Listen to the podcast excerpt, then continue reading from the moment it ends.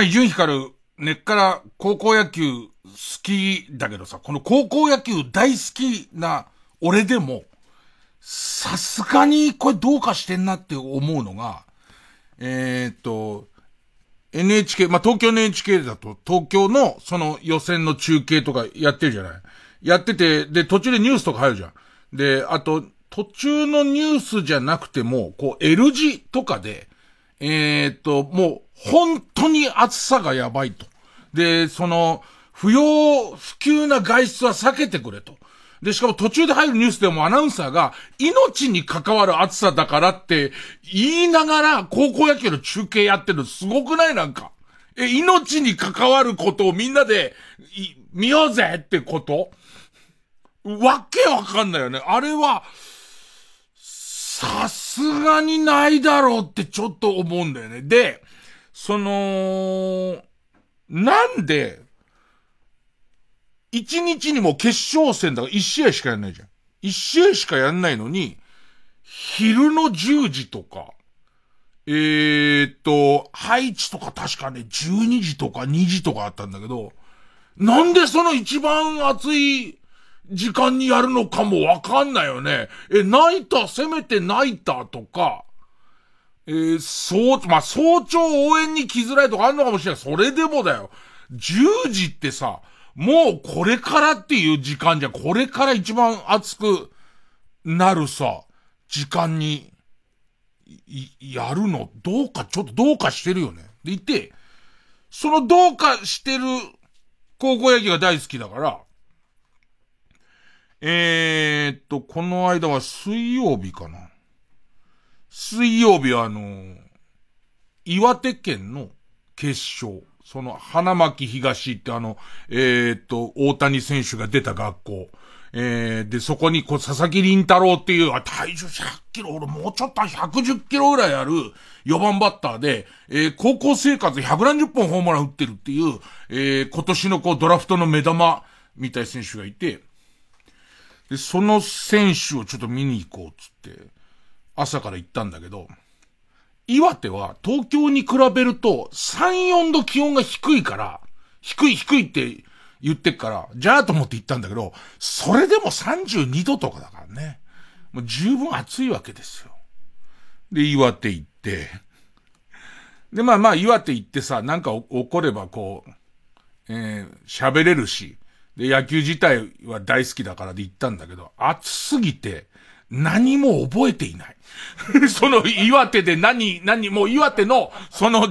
10時ぐらいから後の記憶がもうほぼないね。えっとね、朝の記憶はそこそこ、あのね、えっ、ー、と、一緒に野球やってる、その後輩芸人に、高校野球マニアの子が結構いるんですよ。その中でも海優太くんって吉本の若い子がいて、で、彼はめちゃくちゃ野球詳しい上に、まあ、高校野球が大好きで、しかも、ちょっとこう、えっ、ー、と、草野球周りの細々としたことも一生懸命やってくれてるから、じゃあご褒美に、えー、その、佐々木麟太郎見に行こうぜっていう。ね。えー、そうするともう高校野球マニアは、え、じゃあ佐々木麟太郎絶対見たいですっていう感じにはなるわけ。で、じゃあ夜のバイトをやってるから、えー、その自分のやってる、えっ、ー、と、飲み屋が終わったら、もうそのまま始発で、えー、岩手行って、で、岩手まで2時間ちょいかかるから、えー、と、その中で寝ろよ、みたいな。それでも行きたかったは全部その、えー、入場料も新幹線代も俺持ってやるからさ、なんつって。で、大喜びしてさ。朝の6時過ぎぐらいに東京駅向かってたらさ、海優太からさ、LINE が入っててさ、えー、その自分がそれ雇われマスターみたいのをやってる飲み屋の客が酔いつぶれちゃって起きないと。でいて、こいつが起きないと。で、その、えー、店が閉めらんないと。で、そんなのぶん殴ってでも、モップの絵でついてやれっつって、で、あの、あばらの3枚目と4枚目の間に強力っていう弱点があるから、そこをモップの絵で、えいってやってやれれば、ビーンって起きるか、もう起きないか、どっちかになるから、っつって、あのー、やってやれって言ったら、それが相当な太客らしくて、その、そいつをしくじっちゃうと、あの、今後お店が困っちゃうっていうやつらしくて、まあ、その、行き帰りの新幹線出す俺も結構な太客なんだけど、ちょっとここはと、ちょっとここはいけませんと急に俺一人で行くことになってさ。で、なんかその後輩を連れて、佐々木麟太郎選手が見たいっていうのと、まあ、甲子園の予選決勝が見たいっていうのと、はあるもののなんかその後輩を連れてって感謝されるみたいなのが一個消えて、で、冷戦だったら熱いしなべになってくるんだけど、うん、ちょテンション落ちんだけどもう、東京駅向かってるから。で、この先ちょっといくつか連続で、行かない方にこう、なんていうのかな、ベクトルが向くような。まず、平日の始発の、その、え、盛岡に行く新幹線が満席なのよ。で、立ち席しかないのよ。もうそれで相当、ね、相当、俺も一応交渉し、運転席が空いてるはずだと。で、俺は結構プラレール持ってた時期があるから、なんとか運転の方俺に任してくんないかっていう交渉もしたんだけれども、ね、それはダメなんですよっていう、ね、プラレールじゃっていう、N ゲージを、えー、たくさん持ってたんならまたちょっと話違いますけどっていうことになって。で、暑いかもしかして記憶違いあるかもしれないけども、まあ、最終的には運転は今日はダメですっていうね、ことになって。で、えっと、本当に記憶はぼんやりしてるけど、したらさ、盛岡行く新幹線ってさ、俺はなんかその最初に乗り換えやんなり調べたら、確か山彦って新幹線で行くみたいなことになって、でいてその券売機で山彦の、その、えっと、う、うと、生意気にもグリーン席乗ってやろうと思って、その、えー、後輩の分もなくなったわけだから。で、グリーン席を検索したら満席で、で、今、立ち席指定券しかありませんよ、みたいなことになったんだけど、これがさ、あの、途中から、最初の何両小町で、で、その、後ろの何両山彦みたいなやつで、小町のグリーン席は一席だけ残ってるってことになり、じゃあ、じゃあ、それ乗ろうかって、小町。小町に切り替えて、こんなのはそれこそ、前任者の渡辺くんという鉄道マニアの構成からしたら常識ですけど、みたいな。僕3歳の頃からしてますけど、みたいなことになると思いますけど。で、じゃあ、まあまあ、その、幸先悪かったけど乗れんのかってなって。したら今度はその、えっ、と、後輩のカイ君が来れなくなっちゃったら、カイ君が、チケットの、その、えっ、と、野球の方のチケットの手配をしてくれてたから、これどうしようってなって。したら、その、い、いわゆるこう、セブンイレブンだがローソン、ローソンか。ローソンで発見するシステムだから、その暗証番号とか言えば、えっ、えっと、予約番号を入れれば、取れますってことになって。ああ、じゃあそれ、それも、まあそれできんのかと思ってローソン行ったら、ちょうどその始発のその、えっ、ー、と、新幹線に向かってる、近、始発の東京駅に向かってる途中のローソンで、えー、っと、メンテナンス時間みたいな。一日に一時間しかないメンテナンス時間に当たってて、で、これもなんか、行かねえ方に行かねえ方になんか行くな、みたいな。で、さらにもう一発、新幹線のチケットを買うときにクレジットカード入れたら、これがなんかトラブって、えー、吸い込まれたっきり出てこないみたいな。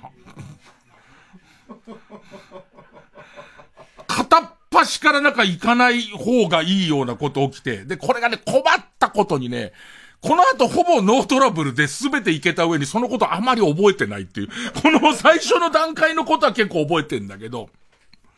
で、行って、もう試合中見てても暑いんだ。見ててもクラクラするぐらい暑くて。で、しかも割とワンサイドゲームになって、その徹底的にその花巻東高校が、その佐々木麟太郎選手はどうやら伝え聞くに不調らしいんですよ、今。なんか背筋通過なんかで予選も割と大事な試合休んだりとかしてる中出てて、で、その、えっ、と、今まで2年生の時とか1年生の時の映像を YouTube で見たのに比べるとちょっと迫力がないような感じで、佐々木麟太郎選手はほとんど打たなかったんだけど、でも、その、他が良くたとピッチャーが良くて、一方的な試合になって終わっていき、ああ、一方的、まあ、何を求めてたのか知らないけれども、一方的な試合になっちゃったな、もうこれで帰るだけになったな、つって。で、その後せっかく岩手来て、帰るだけか。それももったいない話だから、岩手でなんか用事ないかなっていろいろこう、えー、スマホを調べてたら、去年の夏に、岩手からお取り寄せで買った、あれ去年の夏じゃないな、去年の暮れかな。松ぼっくりっていうこう、アイスクリーム屋さんの、アイス、めちゃめちゃ、去年の暮れか、暮れのベストバイで、えっ、ー、と、リスナーが教えてくれて、取り寄せて買ったら、めちゃくちゃうまかったアイスが、ミルクアイスのめちゃくちゃうまいやつが、えっ、ー、と、ミルクと、牧場で絞りたてのミルクと、牧場で作りたてのヨーグルトで作った、松ぼっくりってアイス、めちゃくちゃうまかったよ、みんなで食って。あの、うまかったアイス。でいて、えっと、えー、真似して、プロデューサーの宮崎が、家族用に取り寄せて、で、なぜかチョコレートを頼むっていう。牧場の名物のアイスで、チョコレートなんだ、みたいな。余計なこと思い出したけど。その牧場が岩手だっていうのを思い出して、あ、そのアイスを食べて帰ろう。くそ暑いしと思って。で、ただこう、アクセスがそんなにいいバスとか電車がないから、タクシーで行くと、6000円ぐらいかかるっていうその資産が出て、6000円かやめようか、ね。だけども、その電車で行った上に歩くみたいな、これ嫌だしなってなって、もう6000円タクシーの方かなと思ったところに、意外にこう、もう一軒その松ぼっくりのアイスの支店というか、それを販売しているところが、えー、この球場から3キロ歩いたところにあると。ってのが分かって、ここだと思って歩き出してから、ほぼ記憶がない。アイスがすげえうまかったのだけ覚えてる。本当に、大げさじゃなくて、大げさじゃなくて、本当にその3キロ歩いてるうちに、ふらふらになりだしちゃって、でいて、もう、もう、その、途中まで歩いちゃうと、もう行くも戻るもないんだよ。行くも戻るもなくて、もう、行くしかないなって言って、ほぼほぼどんな、どんな道だったかもほぼ覚えてないんだけど、そのミルクアイスを食べた途端に、大げさでなく失禁しそうになる感じわかる。その体中がもう、その、乾いてほてって、ちょっとおかしくなってるところに、えー、普通のアイス食ってもやばいのに、冬食って超うまいアイス食ってるから、そしたらなんか全身力抜けて、その場で、おしっこ漏らしちゃうぐらい、ダチダチダチダチダチってなっちゃう。ジョバーってなっちゃうぐらいの感動があり、で、そこから家にどう帰ったかあんま覚えてない。アイスがすごいうまかったっていうことしか覚えてないし、えー、結果佐々木麟太郎選手の記憶ももうほぼない。ねえ、ほぼない。YouTube で見たのよりは振りが鈍いなっていうのと、えー、と、一塁守備があんま上手くないんで、プロに入っても、これパリーグで DH がないときついんじゃないかなぐらいしか、ない。ね。徐々に思い出していきますけど、だから今週一週間あった出来事をいろいろ喋るのが、まあ、この月曜の生放送の醍醐味ですけど、今週一週間のことを、ほぼ覚えていない。びっくりするぐらい覚えていない。ね。一つ今引っかかってんのは、そろそろタイトルコールした方がいいっていう。それは合ってる。合ってる。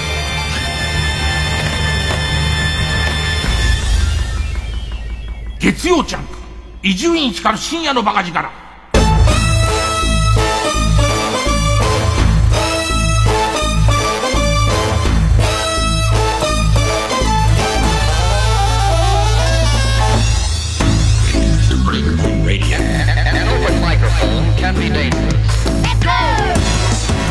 なんかさ、えー、花巻東と盛岡第三高校っていうのが試合、決勝戦勝った方が甲子園っていうことなんだけどさ、まあ、高校野球とそれほどそのまあ、えっ、ー、と、野球に対してフラットな人の方が多分高校野球って変だなっていう疑いはずっと持ってんだろうけど、まあそれはそれみたいな位置で生きてきた人間なんですけど、あまりの暑さにこう、たまにこう魂が飛んでく感じる試合見てても、そうさ、盛岡第三高校のブラスバンドがさ、えー、もうもう、勝てば、その甲子園だから予選とはいえ、すごい人数で、すごいブラバン頑張って応援してんだけどさ、星空のディスタンスとかで応援してんだよ。てーてーれれれれれれ、ててててててみたいなやつ。で、それも暑いから、これ何、なんだっけこれ。メリーアン、メリーアンじゃないな。メリーアンじゃない。メリーアンではないわ。メリーアンではないってずっと思いながら。ねえ、ずっと。で、てててれっててててててってなった時に、あ、あれ？これメリーアンじゃないメリーアンじゃないね。これなん、なんだっけ？みたいな。なんどどんぐりをポッケに60個って歌もない。そういう歌もないし、それもないから、ないし、多いし。ねえ、一人で拾うには、どんぐりの量も多いし、なんだっけ？なんつって。なんだっけな？つって。で、その、あ、これは星空のディスタンス。星空のディスタンスと、もう一個、てってれてれれてててて、てっててれれれてってれ、男の勲章。島大輔。島大輔の男の勲章なんだけど、なんで？この、このさ、令和の世の中に、なんで？っていうかさ、甲子園でもそうだブラバンの演奏する歌のチョイスっておかしくないのか？多分、楽譜に起こすのとかも、その、えっ、ー、と、ブラスバンド仕様の楽譜に流行歌を起こすのも結構大変なことだと思うの。大変なことだと思うから、一回練習して、しかも、えっ、ー、と、3年生、えー、で、3年、2年、1年練習して、その3年が卒業しちゃってる、もう、ずっとこれは練習しちゃってるから、次に受け継がれていくのはなんとなくわからなくもないんだけど、それにしたって、別にその年一番ヒットした曲が、星空のディスタンスではないし。で、その、男の勲章も別に、ピンクレディーのサウスポーならわかんない。野球の歌だから。野球の歌だし、あと、ドカンと一発、たったったとかも、なんかそのドカンと一発っていうことが入ってるから、星空でも、ディスタンスでもないじゃん、野球って。なのに、その時の顧問の先生、どっかの学校の顧問の先生が、これをやろうって言い出す。これ、ブラバン経験のある人には何かこう、俺の謎が解けるようなことがあんのかななんか、特にこの、森岡大さんは、今55歳の僕が中高生だったぐらいの曲が多いんだよね。で、他の学校は、新しいのでさくらんぼとか、あれぐらい、な、どういうきっかけで、まあ、さくらんぼなんかはすごいヒットした曲だから、わかるけど、アニメソングもたまに、海のトリトンって、アニメソング、てーてれてーてれてーてててれててててれれは結構今も更新流れるんだけど、これは55歳の俺が再放送で見てるようなやつで、しかも別に視聴率がすごい高いトップのアニメでも、超メジャーのアニメでもないと思うんですよ。なんであれを演奏し始めて、で、代々やってくんだろうっていうえー、男の君主島大輔、横浜銀馬へのファミリーの銀馬一家ですよ。銀馬一家の中の島大輔が歌ってたのが男の勲章で、で、もっと言えば、不良を称える歌なんですよ、基本的には。突っ張ることが男の、たった一つの、これが、相撲部の応援歌ならわかる。突っ張りが入ってるから。わかんない。まあ、相撲部をブラバンで応援することがあるのかどうかはわかりませんけど、なん、なんであれになって何の疑いもなく継がれていくのかも、よくわ、わかんないんだよね。そんなことを、こう、あまりの暑さに考えちゃって、もうだから、前から俺は言ってんじゃんって、高校野球に対してフラットな人は前から俺はおかしいと思ってますよって言われるかもしれないけど、もうさ、花巻東のさ、応援席はさ、花巻東のユニフォームを着た、1、2、3年のベンチに入れなかったやつが、ものすごい量いるの。ね。で、ついこの間、その芸人リーグのうちのチームに、えっ、ー、と、天理の、奈良の名門の天理高校の軟式野球部だったやつが入ってたんだけど、こいつは天理高校で、さすがに公式は名門すぎて無理だって言って、で、要するに公式の控えになるよりは軟式をやって、でも天理は軟式も強いから、軟式で全国制覇をした時の控えぐらいの選手でも、芸人リーグで俺たちのチームはダントツにうまいわけ。そうやって考えたら、あそこにいる、こう、えー、ブラバンに合わせて、星空のディスタンス、ディスタンスで合わせて、手拍子を打っている彼ら、めちゃめちゃ野球うまいわけじゃん。何してんのと思うんだよ。ごめんごめん、あの、高校野球のおかしいとこなんだって。こんなに少子化なんだよ。こんなに少子化でいろんなチームがなくなってる中で、その名門って言われるチームに集まってる100人が、この夏野球やってないんだよ。その、この今、その一番その野球が盛り上がってる時に、野球やってないのって、おかしくない？星空のディスタンスを、に合わせて声を上げてることおかしくない？それを星空のディスタンスに向けて声を上げる用の人は、アルフィー部の人たちが、その、アルフィー部の連中は、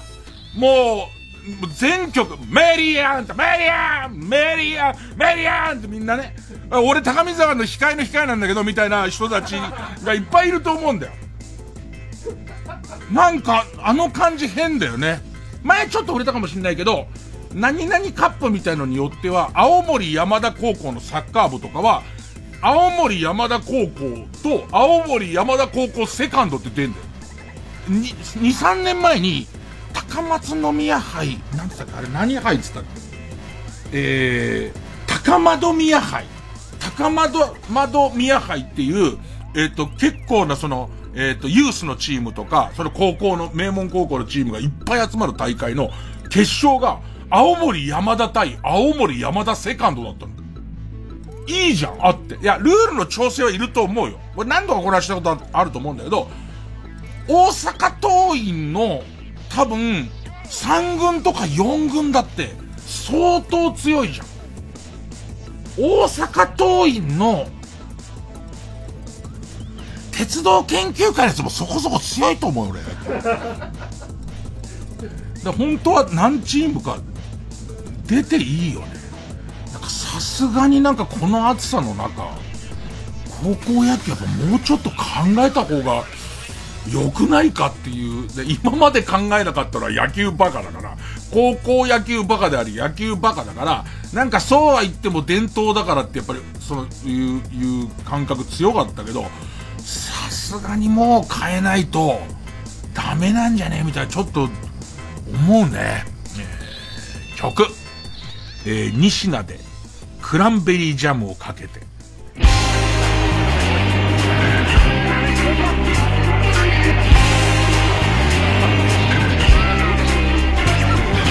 動物みたいな目をして暗闇の中見つめている。甘くて酸っぱい魅惑のおしゃフラッシュで目をくらませて。瞳孔は開き覚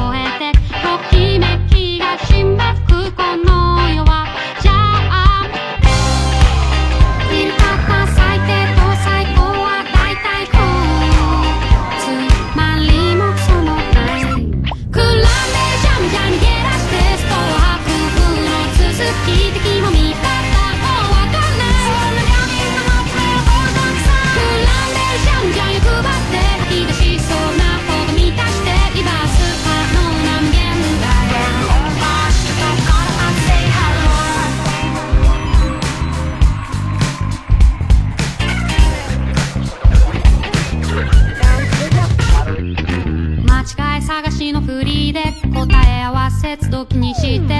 曖昧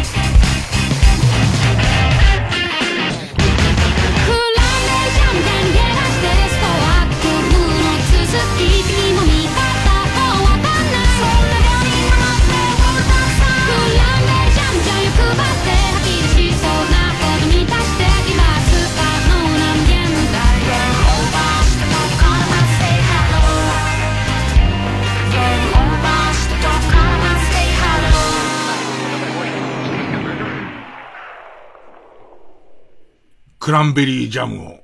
かけて。な、何に、えーでもさ、あの、権利関係とかどうなってんのかね？あの、高校野球もさ、映像でちょっと配信されたりとかさ、ブラバンとか、言われてみればミッキーマウス系とかディズニー系とかあんま聞かなくない？アレンジはできそう。だ、なんかさ、レッド・イット・ゴーとか、その、文言的には、その野球の応援歌としては、いけそうだけど、ダメだよね。あと、あれ、ミッキーマウスマーチとかって、昔はやってたような記憶あるんだけど、なんかでも DVD にしたりとか、このライブラリに入れたりとかするときに、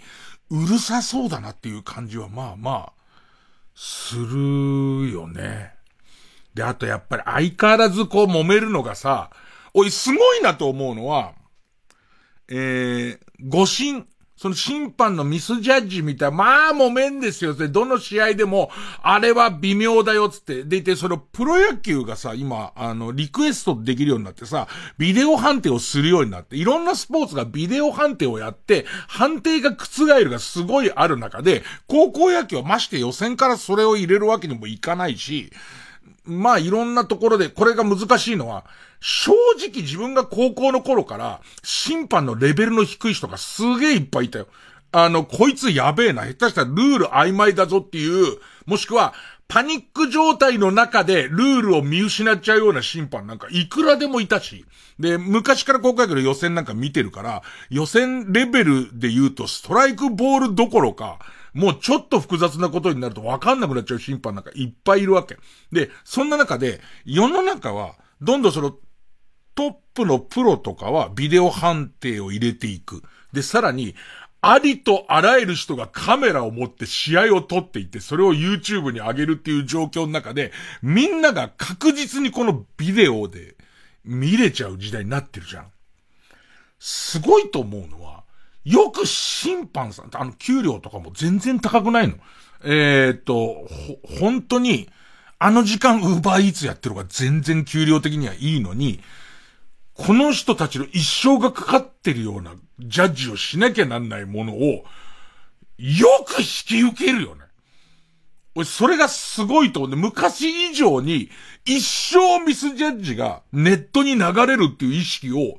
審判たちは持ってんのかね。で、どうするで言うと結局審判いないとできないわけじゃん。そうすると、もっと、日本はプロ野球と高校野球が全然仲良くないから、アマチュア野球が仲良くない上に、で、高校野球がまた、独特の進化の仕方をしてて、高校野球連盟っていうのもよくわからないまま、よくわからない団体として成り立ってるから、本来は、野球っていうものの審判の学校があって、ね、そのピラミッドの中にアマチュア野球の審判の、要するに、えっ、と、より、えー、成績のいい審判がより上の試合をジャッジできるようにするべきだし、で、えっ、と、そこに関しては、反省も行われるべきだし、えっ、と、成績もチェックされるべきなんだけど、そういうものがある意味、俺審判やってもいいよって人の善意で出来上がってる。もちろん、あの、ライセンスは資格はいるんだろうけど、そういうことで出来上がってるから、なんか、今後も揉めるよね。だって全員が高性能のカメラを持って見てて、で、しかもそれを世に問えるっていう状態で、なんかね、これから高校野球はどう、どうなってくのかね。僕の意見は、今、福岡にドームがあって、で、えっ、ー、と、京セラドーム、大阪にドームがあって、でいて、えー、東京ドームもあり、一応西武ドームもありますし、あと実は秋田にも一軒ドーム球場あるんですよ。大きくないんですけど、えっ、と、プロ野球がま使ってない秋田にドーム球場あって、で、北海道に2個ドーム球場があってってなってるわけだから、もう、各地で、もうドームでやって、えっ、と、強い学校を出して、その何大ドームかわかんないけど、準決勝からは、じゃあその一応儀式的に、甲子園っていう、甲子園大会っていうその伝統があんなら、決勝だけでもいいんだけど、甲子園でやるとか、しないと、これ多分、いつか死ぬじゃん、誰か。いや、本当に思うよ。いつか誰か死ぬって。東京都の決勝戦も、あんなに上手い鍛えた子たちが、あの、ギラギラの太陽の元の神宮球場で、最終回に、なんてもないライトフライ、顔面に当ててるからね。顔面に当ててその場で倒れて退場してるからね。いや、それは、えっ、ー、と、熱射病とかではないまでも、今なんつうの、熱射病でいいんだけ？ど。俺らの頃日射病、日射病って言ったけど、熱中症、それ。そう、ね、ね、それがすごい言いたかった。頭の中すげえ水谷豊が出てきてたんだけど、その、熱中症ではないけど、あの、あの天候とか、あのギラギラの中でフラフラになってない限り、あの、甲子園に出ようっていう学校のレギュラーの子が、普通のライトぐらい顔面に当てて倒れて起き上がらないようなことないから、い、いつか人死んだ時に変えようじゃ、俺は遅いような気が、で、矛盾してるのは、それでも俺は甲子園見に行くんだけどね。現行のルールの甲子園を見に行き、でいて、ん何か、それでこう得て帰ってくんだけど、誰か冷静な人、一番冷静じゃないグループにいる俺ですらこんなこと思ってんだから、誰か冷静に考えないとやばいなと思うね。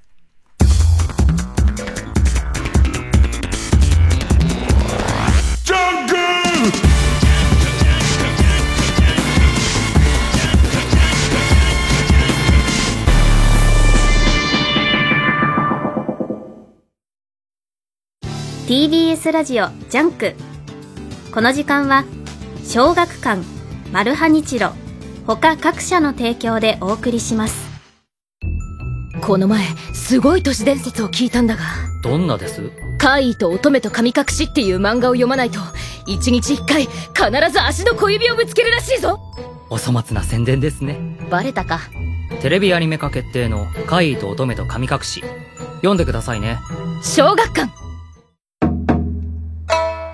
桂宮治です。私のラジオ番組のイベント第2弾を開催します。題して、ようこそ宮治でございます。その2。8月11日金曜日山の日夜6時から、お茶の水全電通ホールで開催します。現在、お土産付きチケットをチケットピアで販売中です。ゲストは牧田スポーツさん。芸人であり、俳優であり、子沢山な牧田さんとはなんと初対面。一体どんな話が飛び出すのやら。イベントもぜひぜひ来てほしいですし、何より日曜朝5時半からのこれが宮地でございますも聞いてくださいラジオ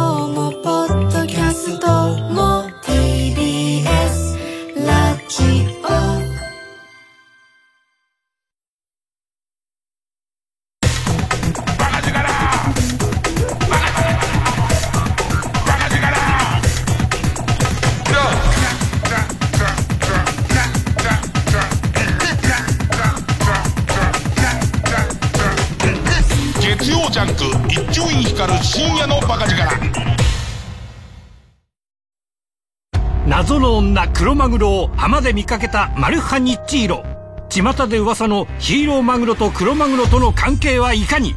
次回「パイレーツマルハニッチーロ」鍵を握るのは横浜 d n a ベイスターズのヒーロー。ヒーローに一本取られましたな。マルハニチロ。藤巻亮太です。僕がオーガナイズする野外音楽フェス。マウント藤巻を山梨県山中湖交流プラザキララにて開催します富士山を望む山中湖畔の会場で皆さんと音楽で一つになれる瞬間が今から楽しみです。ぜひ会場でお会いしましょう。TBS ラジオ公演マウント藤巻2023 10月7日と8日に開催。チケットなど詳しくは TBS ラジオホームページのイベント情報またはサンライズプロモーション東京0570-003337 0570-003337まで。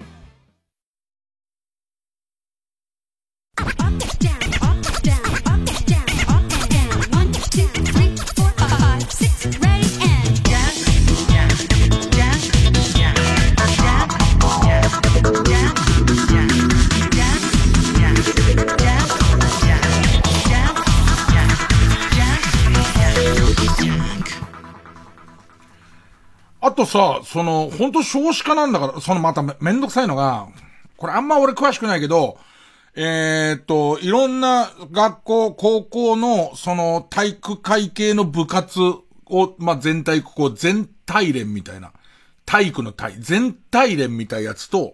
多分、高野連みたいなやつが、また関係が微妙だったり、するから、なんかそこの足並みも揃わないって話聞いたことあるんだけど、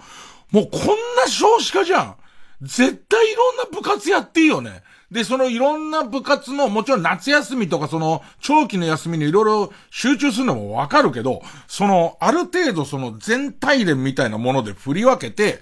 いろんな大会出れるようにすればいいじゃん。なんかね、えー、っと、日大武山かな？日大武山っていう、これも、えー、っと、東東京で甲子園出てもおかしくないような学校。で、と同時に、水泳も全国的にめちゃめちゃ強いんだけど、この中の、こう、4番バッターが、えー、っと、えー、高校総体のバタフライで優勝するようなやつ。だ両、両方多分やってんだと思うんだけど、で、えー、っと、途中で、今回の夏の予選の途中に、インターハイの予選の水泳も出てんの。だから多分日大武山はこれを OK にしてる、かなりハイレベルで OK にしてると思うんだけど、なんかその、水泳が、の練習が全く野球の練習に役立たないわけでもないじゃんっていう。だからなんかその、い、いろんなことやって、いろんなとこで出ないと、もう一つの名門校の野球部に一回も野球の試合に出れなかったような選手が何十人もいるみたいな、そういう時代は終わりだと思うんだよね。で、それができるようにその全国大会のスケジュールを上手に組んでいくとか。で、あとは自分とかが野球上手いと仮定して、でいて、えー、っと、えー、ただ大阪桐蔭の野球部入るとするじゃん。で、大阪桐蔭の第5チームみたいな。第、これすげえ迷うのは、第4チームの控えと、第5チームのレギュラーどっちがいい？で、だって勝てる可能性はあるわけじゃん。ここで、もしかしたらどっかで番狂わせ、で、第4チームに勝てる可能性はあるから、だから、なあ、なんか、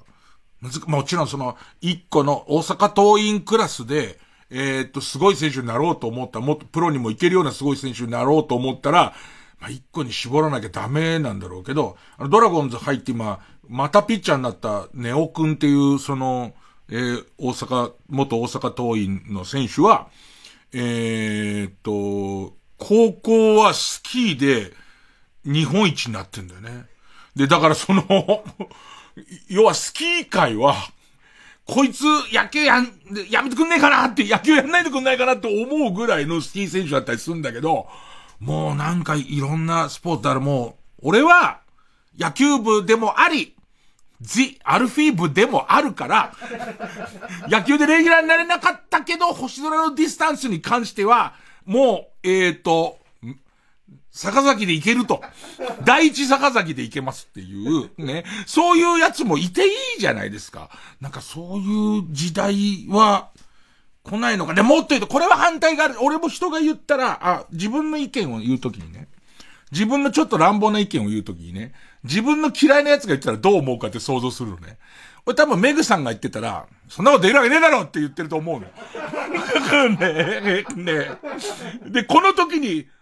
あ、一理あるんだって思う。これ本当いろんな時役立つから。何か人にちょっと強引な意見を言おうとするときに、自分に対して自分の嫌いな奴が言ったときにどう思うかっていう設定を一回すると、かなり修正してから言わないとダメ。そこの時に、本当に、本当にいけすかない奴が言ってるにもかかわらず、まあまあまあ、でもこれに関してはいいこと言うじゃんって思えば相当。ね。で、これに関しては、多分、メグさんが言ってたら、じゅ、あの、現実問題無理だってって思うかもしんないけど、高校野球、もっと、民間に経営させた方がいいよと思う。特に甲子園大会の。で、いっぱいルールは作んなきゃいけないわけ。いっぱいルールは作んなきゃいけないけど、それこそ、まあ、ホリエモンだとホリエモン自体に反発する人がいるから何とも言えないけども、えっ、と、前の3列に関して、もうびっくりするような金かかってもいいような気がする。で、指定権にしたりとか、その上手に、えっ、ー、と、えー、と、電子入場券みたいので、上手にこう、回数のチェックとか、えっ、ー、と、前売りがどれぐらい売れてる、売れてないとかを、うまくやりくりした上で、えっと、あと、放映権とかの交渉とかもしっかりさせて、で、その代わり、えー、本文は学生の大会だから、あまりにその金儲け主義になっちゃいけないし、っと、そこに関してのクレームとか罰金とか守んなきゃいけないこといっぱいあるっていう契約をした上で、俺はもっと民間に、えー、儲けようとしてじゃなくて、えっと、うん、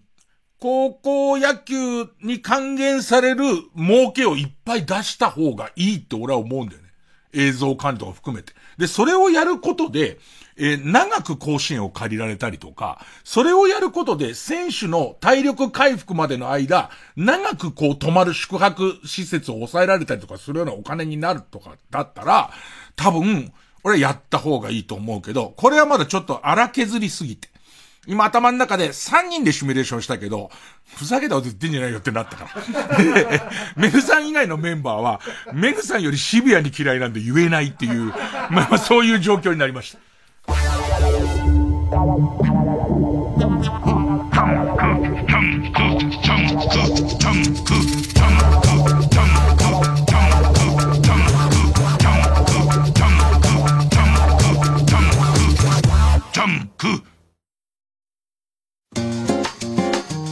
ここでバディーズのグローゴールドをお聴きください。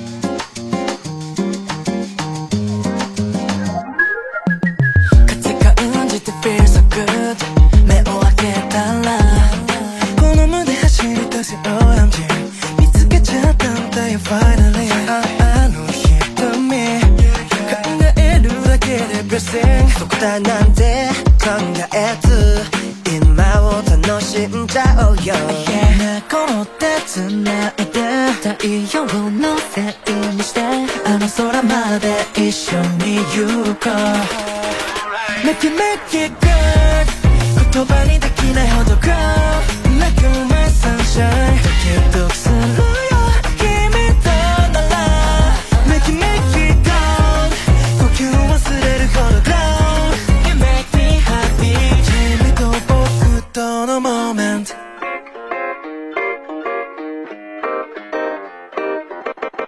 あちち眩しい baby 瞳そらさないで熱く obviously Not with you all right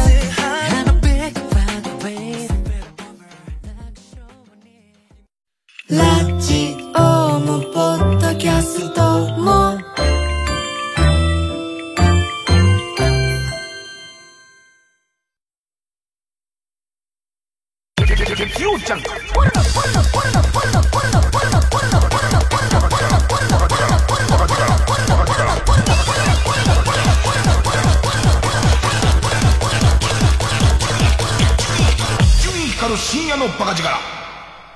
まあ言われるまでもないだろうけどさ、夏いよいよやばいなって思ったのがさ、なんかなんとなくニュース見てたらさ、まあ世界的らしいじゃん。この、えっ、と、異様な暑さが世界的だと。で、アメリカで、もう、サボテンがバンバン枯れてんだって。サボテンって枯れちゃいけないやつじゃね。ね、サボテンは大丈夫。どんなに枯れてもサボテンは大丈夫なやつが俺のイメージのサボテンだけど、もうダメらしいよ、なんか。サボテンいっぱい入ってるようなとこでも暑すぎて。去年かな名古屋で、もう震えたのが、去年の夏かなんか名古屋で、愛知で、愛知の動物園で、熱中症でラクダ死んだのね。ラクダダメなやつだよね。あの、要するに、白熊死にましたに関しては無理なとこ連れてきてごめんねって感じだけど、ラクダは大丈夫なやつじゃん。ラクダ急に、まあまあ多少高齢のラクダだったらしいんだけど、なんかバタって倒れて死んで、どうしたどうしたって調べたら、あ、熱中症だって、ちょっとゾッとするよね、そうなってくると。暑さの、レベル、やばいよね。そらなんか日々何起こったか全部忘れるよ。面白いもんで、ラジオで喋ろうと思って、朝から順番に思い出すとさっきの、えー後輩が来なくなったくだりとか、細かいこと多少思い出すけど、あとはね、やたらピクミンやってる。なんかもう一日をぐったりしてもう無駄になりそうな時に、なんか俺の中ではピクミンを進めたから、無駄ではなかったってことになってるらしくて、ただ、ピクミンのやり方がもう雑で、もう本当に、もう、えっと、い、昔初めてピクミンやった頃は、すごい一匹一匹のピクミンを大事にしたくて、もう一回死ぬと、えーっと、も戻して、えロードし直してみたいなことやってたんだけど、今はもうなんかわかんないけど、ぼんやりしながら泳げないピクミンを水の中に突撃させて、ひゃーってなってるやつを、あ、ごめん。ごめんごめん。あ、ごめんごめん。っていうぐらいの感じでやってるから、全然進まないね。あとは、バイク、全然熱くて乗る気になんないんだけど、乗れてないんだけど、乗れてない代わりに乗りやすい、こう、えっ、と、えー気、気候に、気温になったら、えー快適に乗れるように、えっ、と、いろんなパーツを集めて、パーツを集めて、ここをこう直したいってやってんだけど、まあ、いつも言うように、その、俺のタイプのバンバン200のパーツが全然なくて、えーっと、いろいろ徹底的に調べてたら、えー、アメリカのオークションサイトに一個大事なパーツが見っかって、で、えっと、そのアメリカから買うのに、そのなんかこう、俺が英語が堪能だったら全部できるんだろうけれども、なんか、オークション代行みたいな、オークション代行的な、日本でやってくれるのの手数料の割と安めなところを探して、で、そこに頼んで、で、その、えっ、と、アメリカのオークションサイトにあるこれを、えっ、と、これぐらいの範囲で落札してくれっつって、で、50ドルかな ?50 ドルぐらいで一個パーツを、えっ、と、なんとかしてもらい、で、さらに、カナダの通販で、メーター周りでパーツ出てきて、で、カナダの通販に頼み、で、えっと、それから、メルカリ。メルカリでも、また一つ部品が出てみたいのを、なんか買い集めてるのが、なんか一回りも二回りもして、すげえめんどくさいのが楽しくなってきたよ。なんか、ちょっとずつパーツが、カナダから来週届くとか、アメリカから届くとか、なんか京都の伏見から届くとか、今そんなことがちょっとずつ起こってて、まあ、これで秋口ぐらいにバイクが快適になってくれたらいいな、みたいな。そんな感じ。で、あとは、今週は割と、えっ、と、スケジュールが緩めな上に、神さんが帰ってきて、こう、なんか神さんといろんなとこ行ったはずなんだろう。ああ、あれ行った。えー、君たちはどう生きるか神さんと言った。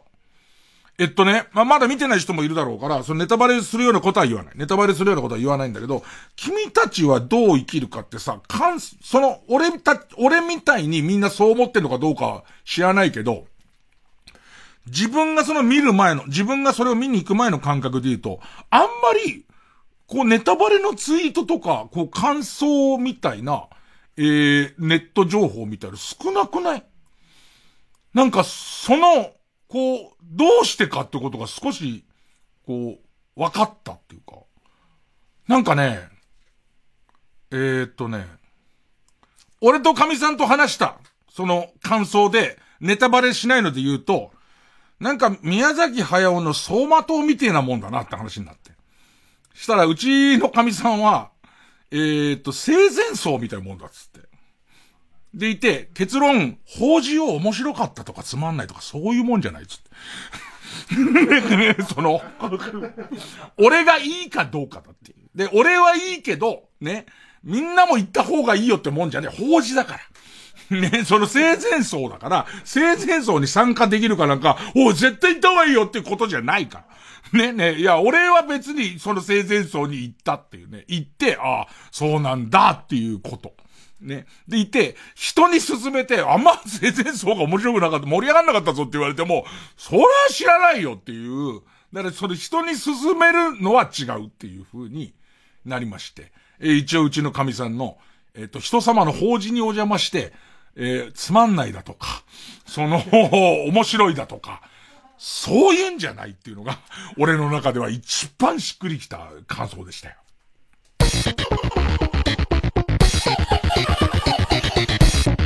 曜ジャンク伊集院光深夜の博士から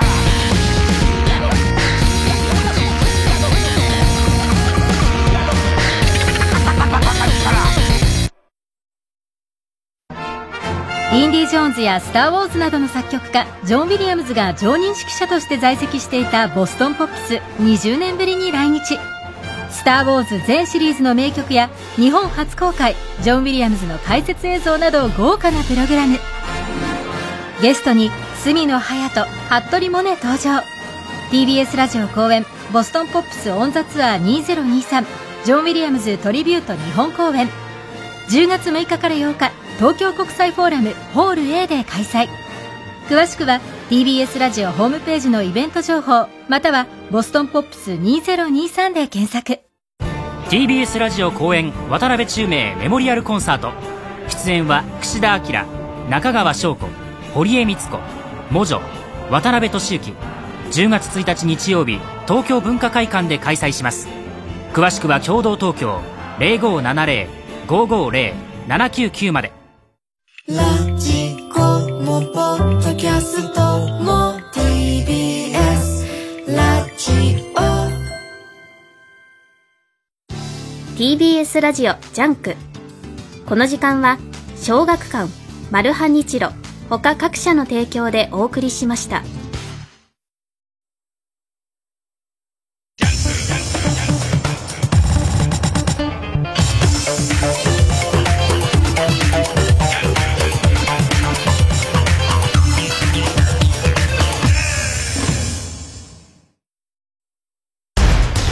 緊張キングダムエピソードゼロ伝説の始まり。時は1890年。女中菊の粉を練り込んだ世界初の蚊取り線香は棒状のものであった。緊張創業者上山栄一郎28歳のこと。上山さんこらええわ！ほんまかがよ落ちるわ。はい。でもまだ改良の余地が。棒状の蚊取り線香は細いため40分で燃え尽きてしまう。さらに運送中には折れやすいなど課題は山積みであった。どうしたものか。それならあなた線香をぐるぐるっと巻いて渦巻きにしたらいいのではないですか？それはつい今しがた蔵の中で蛇を見た妻ユキの発案であった。そうか。思いついたぞ。線香をぐるぐるっと巻いて渦巻きにしたらいいんじゃないだろうか。あなたそれ。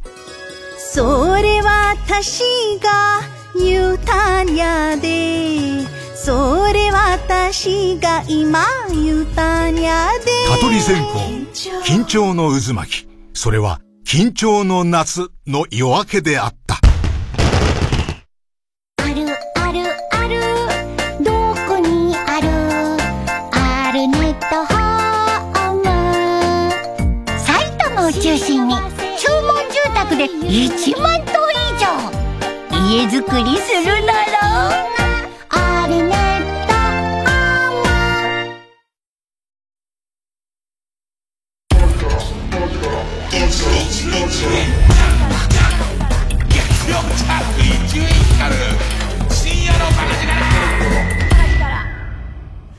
直そう私のひどすぎる偏見コーナー春を愛する人は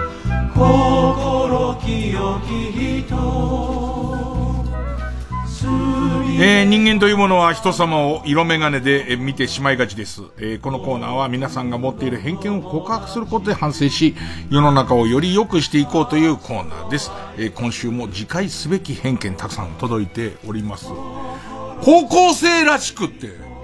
もう偏見だよね。偏見だよね。別にいろんな高校生いてもいいのに、高校生らしいらしくないみたいな偏見だよね。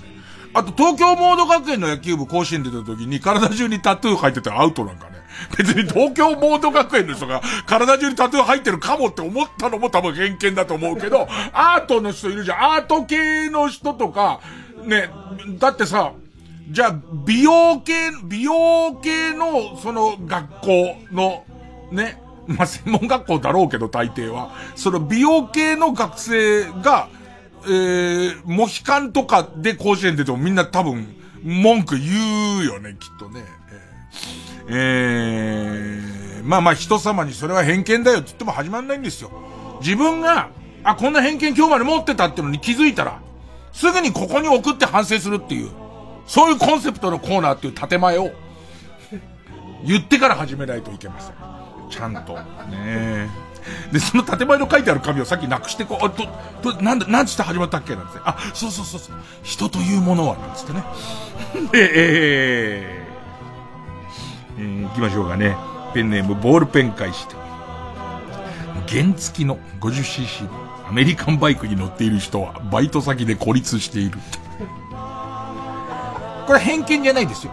RX50 ミッドナイトスペシャルっていうヤマハの、えっ、ー、と、50cc のアメリカンバイクがあったんですけど、僕一時それ乗ってたんですけど、バイト先で孤立はしていました。で、バイト先で孤立は、まあ、まあ、完全にしていましたけども、えー、別に、それは僕がそうだったっていう、僕がそうだったっていうだけのことですからね。えー、なんか、原付きのアメリカンバイク、それ RX50 ってのはすごいいいバイクだったんです。その、RZ50 っていうちょっと原付とは思えないぐらい異様なスピードの出るバイクがあって、で、そのエンジンを積んでるのにアメリカンという謎のバイクなんですよ。で、形かっこいいんですよ。でも自分の中に50のアメリカンっていう、自分の中になんか劣等感が、自分にも偏見なんですよ。だから、その横で、えー、1000cc のハーレーとか並んじゃうと、早く離れたい とにかくここの横に並びたくないっていう意識は、僕の中にありましたね。えー、ペンネーム東部構造。タランチュラを投げてくる人は非常識。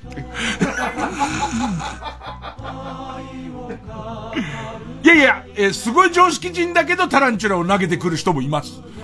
ええ、ええ、それは。結果的に投げちゃったっていう。お花の、お花の家元の家系に育ってて、今日もお花を生けようと思ったら、それにタランチュラがついてて、こっち側に向かって、はぁはぁってやったら、ね。カリヤ、カリヤザキさんが、キャーつって、それをこっち側にやったら飛んできたっていうケースで、じゃあ果たしてこのカリヤザキさんが非常識ですかっていうことになりますからね。ただ、お花のお花の家元の娘でお花やってるから、常識人ってのは多分偏見、偏見なんだろうな、それもおそらくね。もう偏見わかんないんだよ、俺もう。なんなん、なんなんだかわかんないんだよ。えー、え、ペンネーム、日曜の夜。UFO 研究家は、UFO 関連以外の友達がいない。ちょっと待って、ちょっと待って。でも本当はさ、こいつめちゃめちゃ UFO 好きなんだけど、野球うまいっていう、いうやつと、俺本当はカッパなんだけど、野球うまいってやつは仲良くなっていいじゃん、別に。ごめんごめん。オカルト近すぎるよ、それ。別に、カッパ信じてる人と UFO 信じてる人友達なんかなれるもんね。どうやったってなれるから。まあでも、そうね。まあまあ、その UFO っていう結びつきを超える友達ができにくいぐらいまでは、いい、いいのかな。うん。ペンネーム、無職継続中。ラブファントムのイントロを飛ばすやつは、AV の冒頭部分も飛ばす。ああインタビューとかね、設定の大事なところだよね。すごい設定の大事なところで、えっ、ー、と、最初のうちは、えっ、ー、と、夫とは円満で吸ってんだけど、途中で、だけども、えっ、ー、と、性、性の扉を開けてみたいっていう話に流れ、みたいな、あのところを全部 俺はむしろ好き。だけどもあの部分を飛ばしてしまいがち。ね、えー、あ、俺はむしろあそこ好きで割と見られる、見られるタイプの人で、しかもラブファントムのイントロも飛ばさない。だからこれ、やばい。また偏見が肯定されちゃうかもしれない。え、ちょっと待って、これと、似た感じのペンネーム、全く別の人、靴下はきおさん。とんかつや天ぷら屋に行ってまで油が気になるからと衣を剥がして食べるようなやつは、せっかくコスプレセックスをしている時も全部脱がしてしまうに決まってるって。和服み、和服未亡人者で、もう執念深く旅だけずっと履かしてるやつも僕は見たことありますけどね。旅取ったら終わりだと思ったんでしょうね。この旅を取っちゃったらもう終わりなんだっていう。かなり前半戦でほぼ喪服は全部脱いでしまってるんだけれども、旅だけはずっとと、もうずっとこだわってそこだけはもう外さないっていう。えー、ペンネーム豆腐小僧。自宅にサンドバッグがある人は漏れなくモテないっていう。ボクサー以外でってつけていい ねボクサー以外でっていう。ダイエットのためにトランポリンを買うやつは、すぐに飛ばないっていうのと、なんかトランポリンで最後まで痩せましたって、最近トランポリンやってんのよっていうのはなんか聞いたことあります。けど、最後までトランポリンやって、結果痩せたボディを、を得た人をあんまり 見たことがないんだけどね。えー、そうですね。ペンネーム、老人革命家。ユタボンが最後に使うカードは、本当は学校に行きたかった。でも、父親の敷いたレールを走るしかなかったというポジションでの過去語り。ゆ、ゆた、ゆたぼんだ。何になるかわかりませんからね。最終的には、まあ、前途は洋々でね。えー、えー、ね、い、今なら、今なら ねね今ならじゃなくて、ね、えー、でもなんかこう、わかりませんけど、分かって、みんなさ、こう子供の頃にいろんなこと気づいたりとかさ、行動するのはさ、すごいと思うんだけどさ、もう普通の年は来るよっていう、なんか俺、やっぱり17歳で落語家になった時、ちょっと調子乗ってんだよね、やっぱなんか。17歳にして落語家だから。でも、5年も経てば普通だよね。その普通の落語家の見習いの人の年になってくじゃんか。今、中学生ぐらいユタボン。多分中学生でしょだって多分、革命的なことを考えてる高校生はいっぱいいるもんね。にな、なってくもんね、おそらくね。だからまあ、なん、えっ、ー、と、頑張っても頑張らなくてもどっちでもいい。えー、好きにするがいい。ね、えー、ペンネーム優勢からの物体 Z。今や、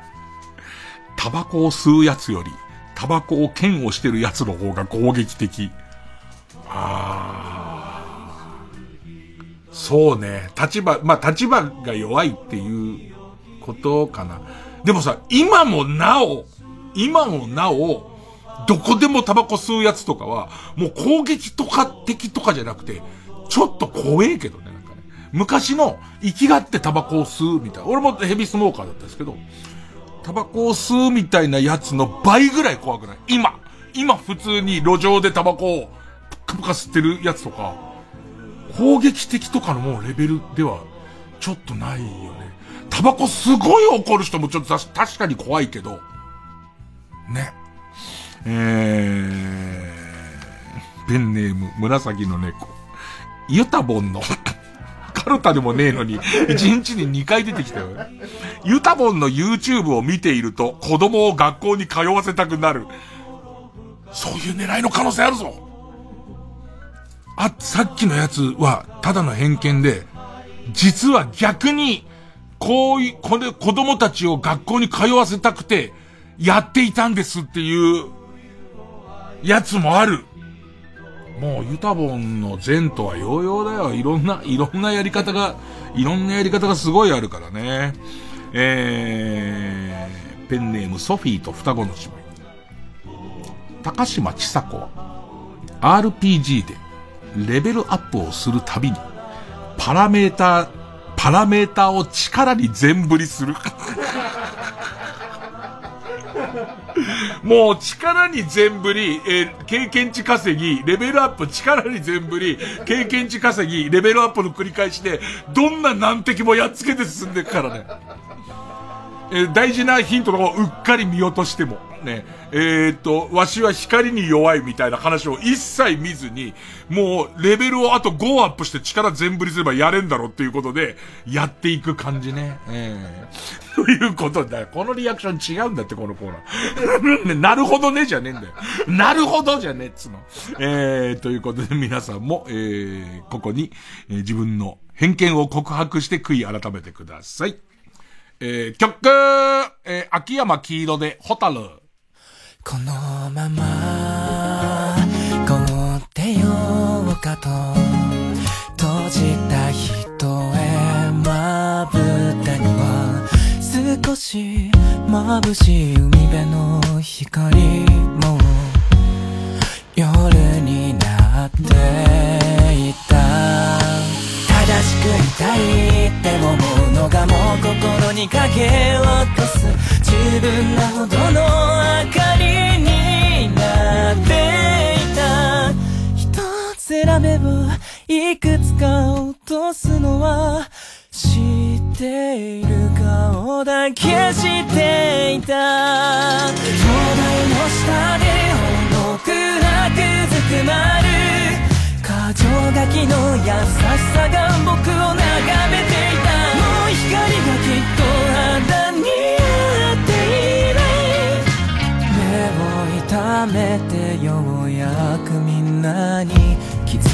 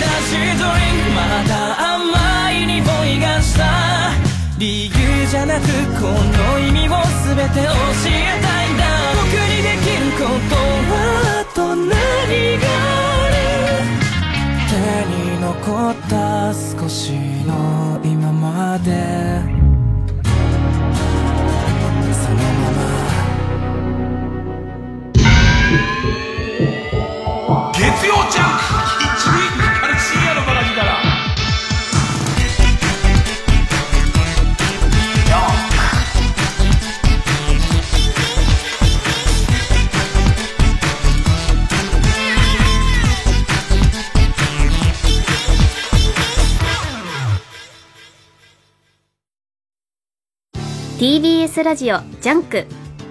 この時間は小学館マルハニチロ他各社の提供でお送りします。んなんだこのサイトは？ビッコミ？アオアシ、土竜の唄にブルージャイアント。映像化された漫画がこんなに読めるのか。しかも会員登録なしで無料で読める話まである。通勤時間でも読んでみるか。小学館の青年漫画サイトビッコミついに登場。TBS ラジオ公演「ワンスダブリンの街角で in コンサート」トニー賞8部門を受賞した大ヒットブロードウェイミュージカルコンサートバージョンの初来日公演が決定。8月4日から13日まで渋谷東急シアターオーブにて上演。詳しくは公式ホームページをご覧ください。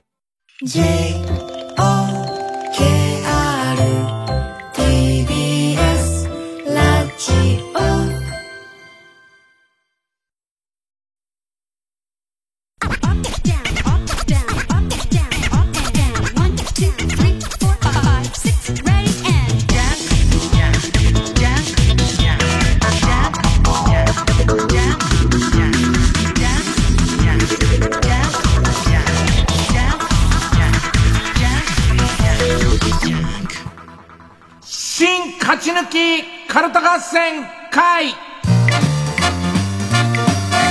あいつの頭はえー番組オリジナルのカルタを作ろうというコーナーです、えーこのコーナーは毎回2つのテーマのカルタが戦って生放送で番組を聞いている皆さんからのメール投票で勝敗を決めます。で対戦するのは前の週に勝ち抜いてきたカルタと、えー現在たくさんのテーマを同時に募集している予選ブロックの中で一番盛り上がっているチャレンジャーのカルタです、えー勝つごとにあ行、家行、作業と進んで負ければ予選ブロックに戻ります。で、えー和行まで勝ち抜ければ、カルタ完成でゴールインです。えー、3連敗すると、テーマは消滅になります。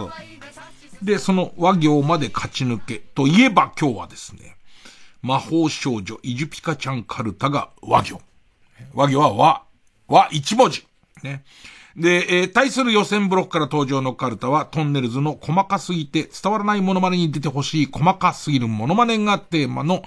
細かすぎて伝わらないモノマネカルタ。ね。えー、こっちはな行ですね。えー、じゃあ早速いきます。えー、まずはこちら。魔法少女イジュピカちゃんカルタ。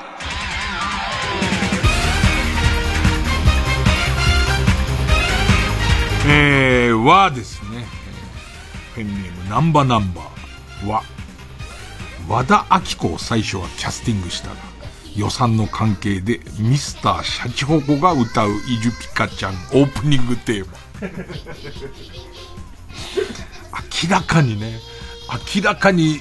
和田、みんな和田明子が歌ってると思って、富士サファリパークの CM 並みに和田明子が歌ってると思ってるんでしょうけどね。えーペンネーム BJ サトルは、若月千夏が若手ギャルモデルから話を奪って、自分の話で終わらせようとするたび、傍らの浜口京子に電撃魔法を放って規制を上げさせ、話をむやむやにする活動、活動をしているイジュピカちゃん。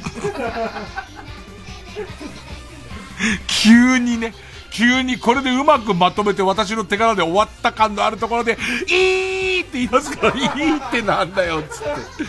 どうした？どうした？つって。上田くんが、上田くんが、どうした？どうした？どうした？急に？つって。うーん。和行だからね、ペンネーム白熊パパは、若月千夏が国民的女優になって、和田まんじゅうが世界的俳優になる世界線に変わるまで、タイムリープ魔法を使い続けているのに、ちっともそうならないピカの巻。どこをどう直していくと、すぐね、そうなるんだって。ペンネーム BJ サトルは、私を都合のいいセフレとして好きな時に呼び出すことを、あの人が召喚魔法って言ってることぐらい、うすうす気づいているピカの巻。切ない。あー、暑いな、眠れねえな。召喚魔法と行くか。もしもし。来れる？なんつって。気づいてんだよね。気づいてんだよ。そこなんで切ないんだよね。誰向けなんだよ、これ。えー、ペンネーム、蘇我のクジラ。大、しばらく大好きだな、俺、このペンネーム、蘇我のクジラ。ね、わ、脇、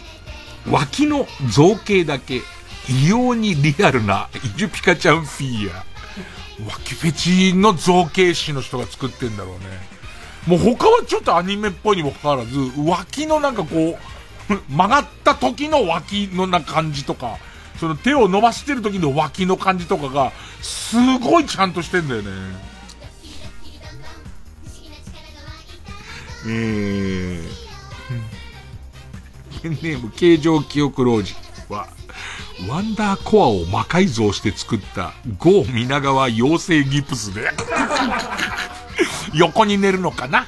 ワンダーコアは普通は仰向きに寝るんだけど、多分横にセットすると、バイーンって戻るようになってんのかな？ねえ。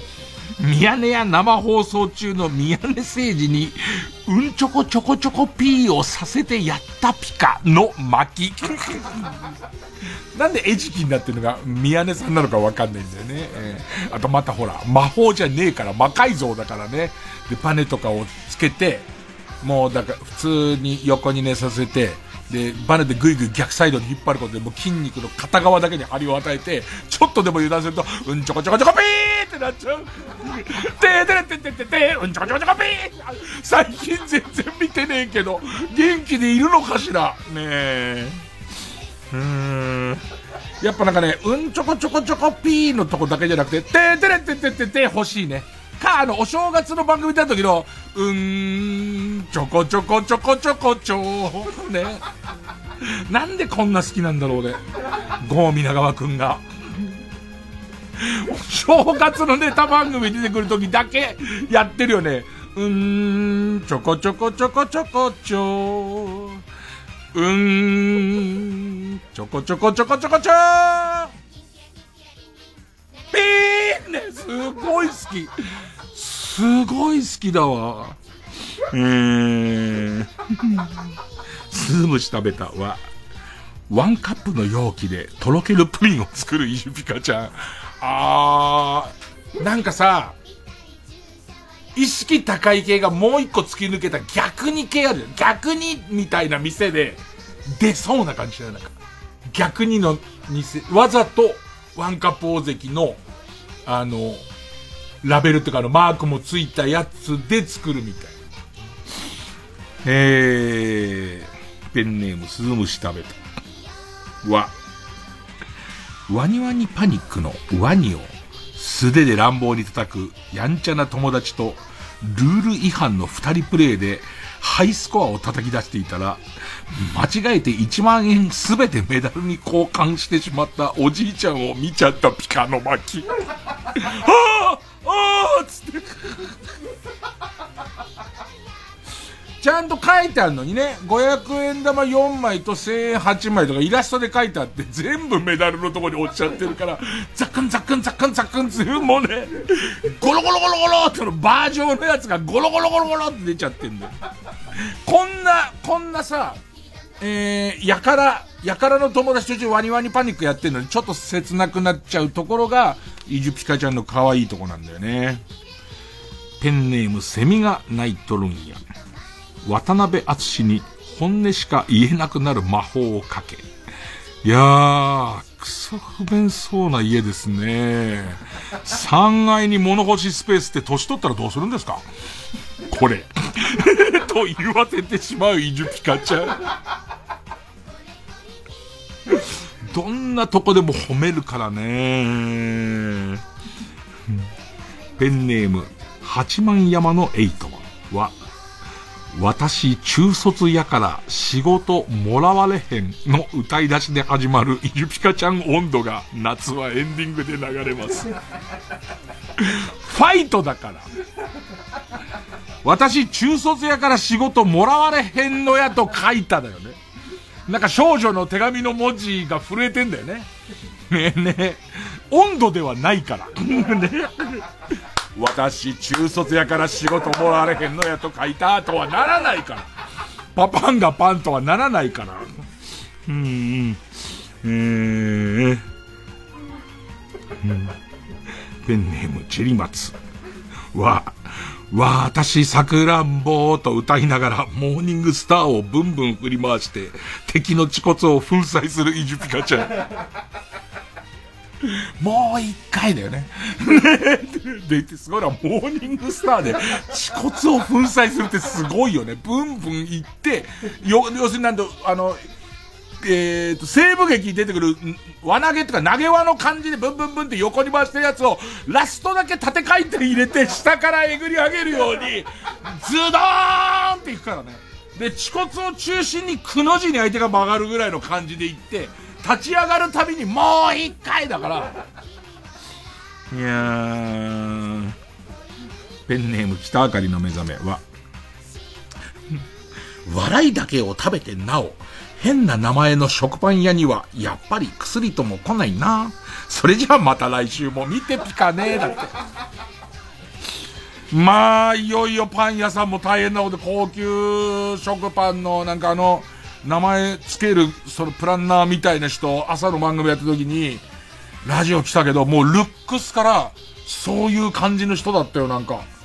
あの、BB クイーンズの近藤さんを、ブックブクに太らせたみたいな顔の人来てさ、な、なんかこう、あこういう感じなんで、すごいおしゃべり上手。そりゃそうだろうなと思った。おしゃべり上手じゃないとって思った。ねえ えー、北あかりの目覚めは、巻は、私何歳に見えます？って飲み会の席でめんどくさい質問をしてくる女は、どうせ風呂上がりにメタリック金玉みてえな道具でスキンケアしながら、レインボーの YouTube 見て、SNS にしょうもねえこと投稿してるに違いないピカの巻き。結構待ったんだけど魔法の要素が出てこねえんだよ。お前の中の悪いものしか出てこないんだよ。ペンネーム、犬は地味犬。巻は、わさび畑でいたずらに放尿していたら、山に置き去りにされたボロボロの白ギャルを見ちゃったピカの巻。えっつって。お化けかなえっつって。えー、悲しみの成分でできたゆうちゃみちゃんみたいなやつが、ね、ボロボロになって山道を歩いてるからね。うーん。えー、巻き、ペンネームどうにもならんは、割と芸人や、割と芸人や、佐久間系業界人がそういうムーブをしてきたせいもあって、あそこで即座にあのツッコミワードが出るのは素晴らしい、だの。まだまだ平場は慣れていないのか、司会と編集に救われた、だの。あの場で安易に芸人じゃなくアイドルのあの子に振ったのは一種の賭けだったろうけど、奇跡的なまでの開始でスタジオ揺れてた、まあお見事。だの。テレビの面白を即座に分析、及び抽出して、SNS でひけらかすタイプの視聴者が増えてきたことについて、例えば芸人側はどう思っているんだピカ。野巻だからさ、お前の辛辣なやつじゃん。お前のただただ辛辣なやつだよ。野巻じゃないよ。最後にピカ、野巻じゃねえよ。うん。ペンネームボブ、ボブサップ。わんぱくおちんぽ紳士という有名風俗ライターの正体が父親など知ってから、もう魔法とか世界とかどうでもよくなったピカの巻。なんだよ。わんぱくおちんぽ紳士。振り仮名はジェントルマンだけどね。わんぱくおちんぽジェントルマン。ことお父さんだからね。うんえー、ペンネーム、犬は地味編は、若さの秘訣は何ですか？なんて女優に聞いても何もしていないか、一般人には到底真似できない時間と金を使うことしか言わねえんだから。インタビュアーは、今まで最高のチンポは誰のチンポでしたか？とか昨日聞いたこと聞けんぴか。野巻野巻じゃねえんだよお前の辛辣なやつばかりを入れてくんじゃないよ。最後に来て。でも勝てば和だから終わりじゃないですか。まあ負けるかわかんないですけど、ねペンネーム北あかりの目覚めは、ワイバーンと、柳葉敏郎を魔法融合して、柳バーンを生み出したはいいものの、勝俣のことをかじるわ。会議室にいるっきりで全然外に出てくれないわで、全く手を焼くピカよ。野巻。最後にこの融合、ね、融合怪物を出してきたんだけどね。何が柳バーンだよ。えー、ということで、えー、イジュピカちゃんの和行でした。対するはこちら。復活熱望、細かすぎて伝わらないモノマネカルタ。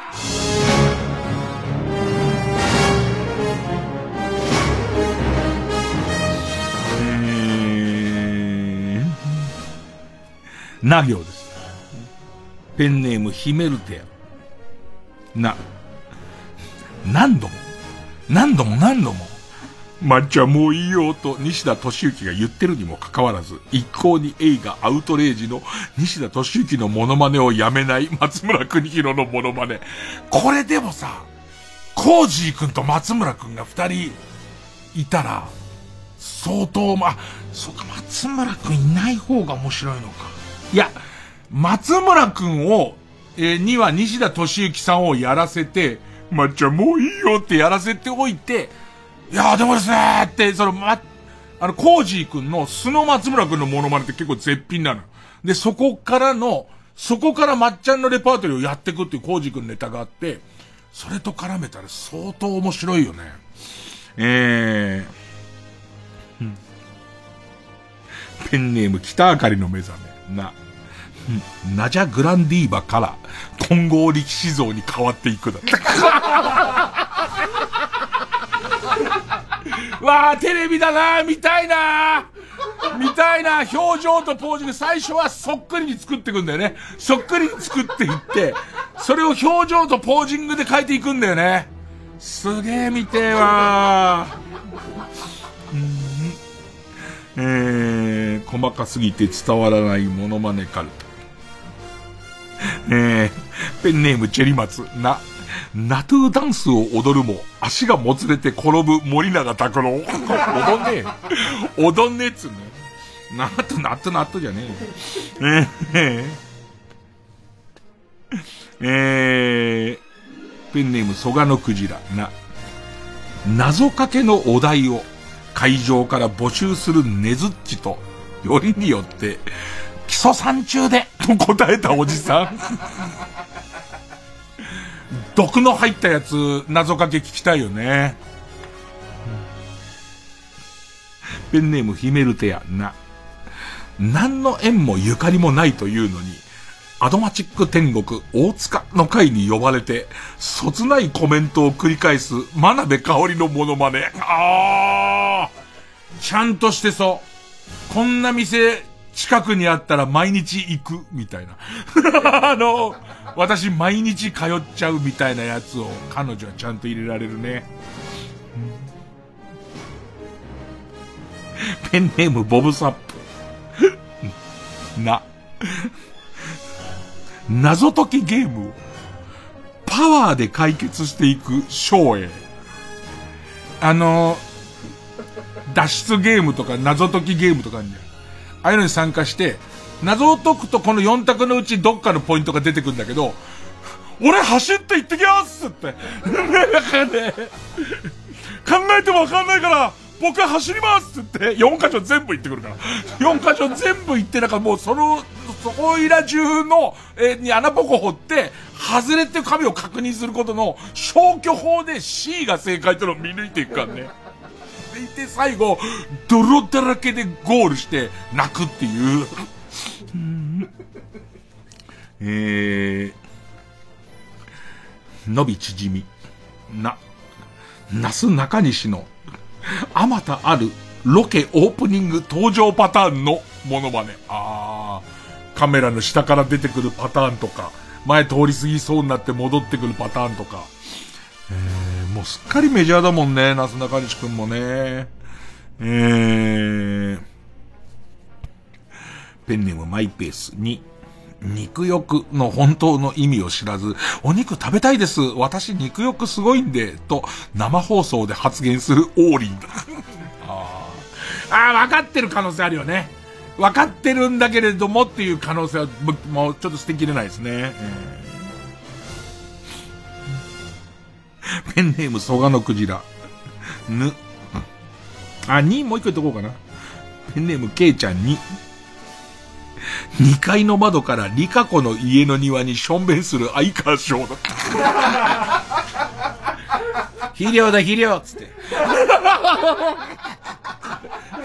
栄養だねっつって。ね。だからさ、このさ、夜中でさ、身内しか、もう、もう分かってる人が聞いてないっていう前提でやるさ、俺の相川翔とか翔英のモノマネのさ、評価ってどれぐらい？俺はやばいと思うよ、自分でも。えー、うんペンネーム蘇我のクジラ。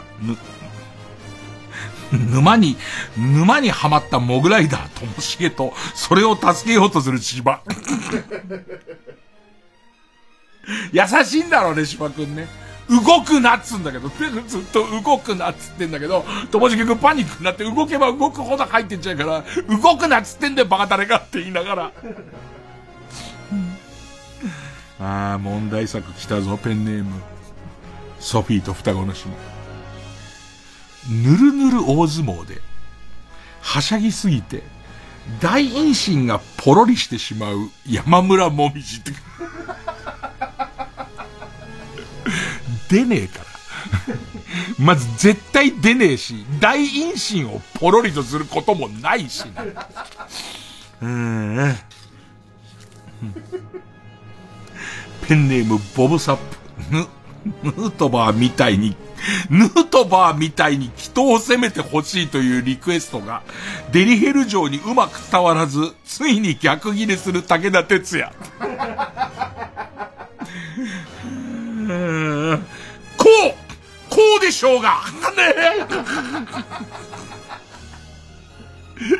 人に手を当てこうでしょうがっていう。それじゃねじ切れてしまうでしょうがつって。あなた日本人なら WBC ぐらい見なさいよつって。えー、ペンネーム生地に間でシーマ。ぬ、盗まれたと騒いだ財布がリュックの中から出て、出てきてしまった人。あー、ありそうだね。ありそうだね。取ったに決まってるとこの中出入りしてたの誰と誰だって言いながら、なんかこう、その、えっ、と、みんなにそれを主張しながら開けて出てきちゃった時に、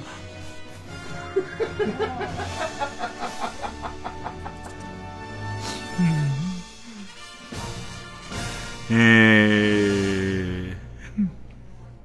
ペンネームチェリマツ。ね。ネットフリックスのドドンって書いてある。ドドンってね、ドゥドンとかの感じ。えー、ペンネーム形状記憶老人ね。ねえ、何を期待してるのの後のサビで、好き勝手に動きまくる、新しい学校のリーダーズのメガネ。多分、ずっと話してる時に、たまたま俺が新しい学校のリーダーズみてえな、新しいものを知っているっていう話をしてたから、お、あいつ、あいつのとこまで届いたんならこれ入れとこうかみたいな。すいません、なんか。気遣わしてなんかすいません。FNS かなんかでさ、新しい学校のリーダーズとさ、和田アキ子がコラボしてんの、ま、まあ、アッコさんさすが年取ったなと思ったけど、よかったよ、よかった。ただ、なんか圧巻だったのは、二重かなんかと、パフュームがなんか一緒にこう、踊ってる時の、パフュームってすげえんだな、みたいな。すげえ久しぶりに音楽番組見て、何度も巻き戻して見ちゃった。パフュームすげえっつって。以上報告です。えー、えー、ペンネーム紫の猫の、のろかよを見くびる村重アンナ。あー、のろかよの凄みが分かってないよね。あのー、皆さんあんまご覧になってるか分かりませんけど、ポカポカっていう番組の中に、のろかよと、えー、菊池亜美がホスト役で、えっ、ー、と、主婦タレントっていうか子育てしてるタレント呼んだり、主婦のタレント呼んで、3人でご飯食べながらトークするっていう、飲みながらランチ、酒飲んで、ね、そのご飯食べながらトークするっていう、飲みながらランチっていうコーナーなんだけど、まあ、この話盛り上がってる時に、いい感じのタイミングでノロカヨがパスタ食ってんのよ。もう、ね、結構な量パスタ食ってんのよ。その時に、これを、あの、村重アンナがちゃんと見てるかどうかだよね。ええーちゃんとやってると思ってる、俺は。ねえー、ペンネームセミが鳴いとるんや。の、のぐそ中にハンターに確保されるのろかよね。逃走中の途中にね、一旦うんこしてるところに、もうハンターが来てね、ロックオンしてね、でいても逃げる術もなく捕まっちゃうんだけどね。ペンネーム、双子た、双子玉、双子玉金次郎。双子玉金次郎。えー、ニコ玉金次郎だ。ニコ玉金次郎。の、のろかよ枠を狙うか、もう少し体を絞るかを話し合うアイドルとマネージャー。どうするっていうね。どうするってそう簡単に、磯山の体にはなりませんよっていう。ペンネーム、虹色ろうそくの、のり塩派を論破する薄塩派のひろゆき。あー、ひろゆきのモノマネね、ひろゆかないくもいるしね。あと、一緒に野球をやってきたガリベンズの矢野くんもやりますからね。えー、ラストこの二つでいこうかな。ペンネーム。ランニング大好きの、海苔の巻かれていないおにぎりを全否定する武田鉄矢。海苔を巻いてなかった。ただの米の塊ですよっていう海苔をね、巻くことで料理なんですっていうふうにね、海苔を巻かないおにぎりなんてのはもう、米の塊ですって。イエロー軍曹。ノーオイルドレッシングの存在を全否定する武田、武田鉄矢。油は、そんな言い方じゃねえ。急にこんな怒り方しないよ。油はじゃねえ。えー、ということで、どっちかな？相当いいよね、両方ね。えー、リスナー投票です。勝ち残るカルタを決めます。えー、勝ったと思う方のカルタが魔法少女イジュピカちゃんカルタならメールの件名にカタカナでイジュピカ。えー、伝わ、えー、細かすぎて伝わらないモノマネカルタならメールの件名にひらがなでモノマネと書いてください。そしてメールの本文に住所、氏名、年齢、電話番号を書いてこれからから曲の間に送ってください。投票一人一回です。抽選で3名様にバカ力カードをプレゼントします。メールアドレスはいつもの baka.tbs.co.jp baka.tbs.co.jp です。で、ちょっと短めなんで急いでお願いします。曲、クレイジーケンバンドで C、受付開始そうね、これがそばね。だいたいこんなもんね。貸してデンタルディスカンプリーズ。曖昧な関係の子ね。すっぽかされて愛語。どうすこのプレゼン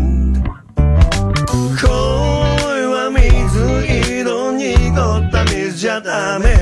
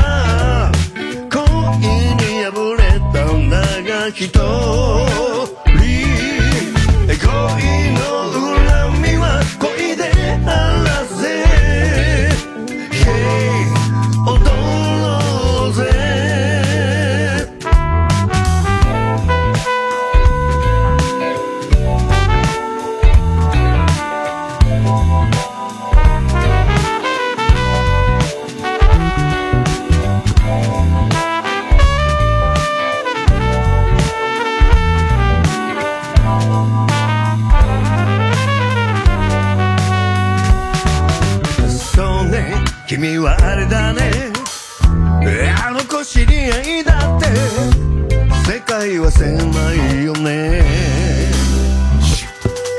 曖昧な関係の子ね。まさか期待しないよね。おっとっと来ちゃったね。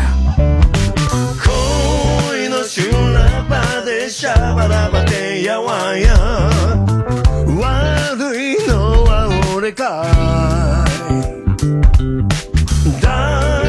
しょうがないじゃん。あの子も君も俺もグ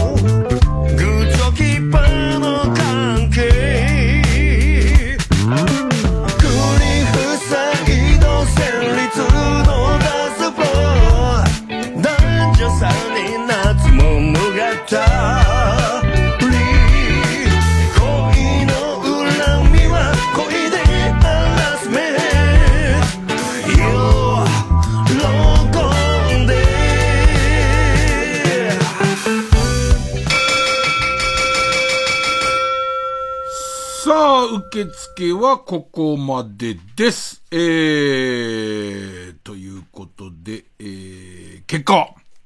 魔法少女イジュピカちゃんカルタ、えー、388票。えー、モノマネカルタ391票。勝ったのは、細かすぎて伝わらないモノマネカルタ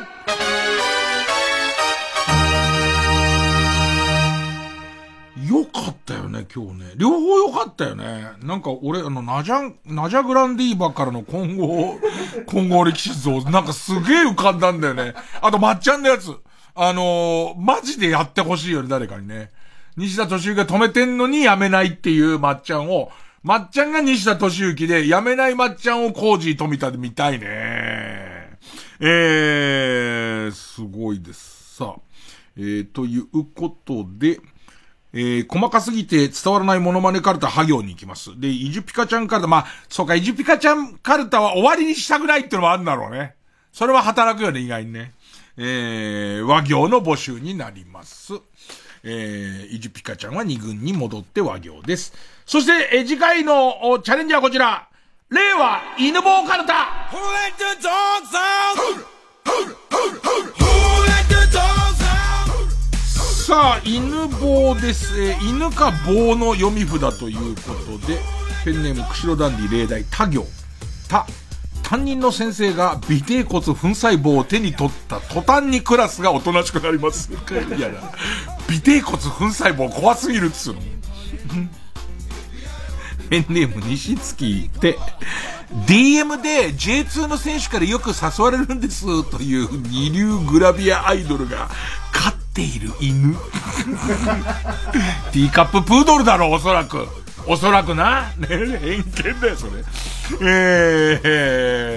ー、ということで、えー次回対戦カード。細かすぎて伝わらないものまねカルタ、ハ行 VS、令和犬棒カルタ、他行の戦いです。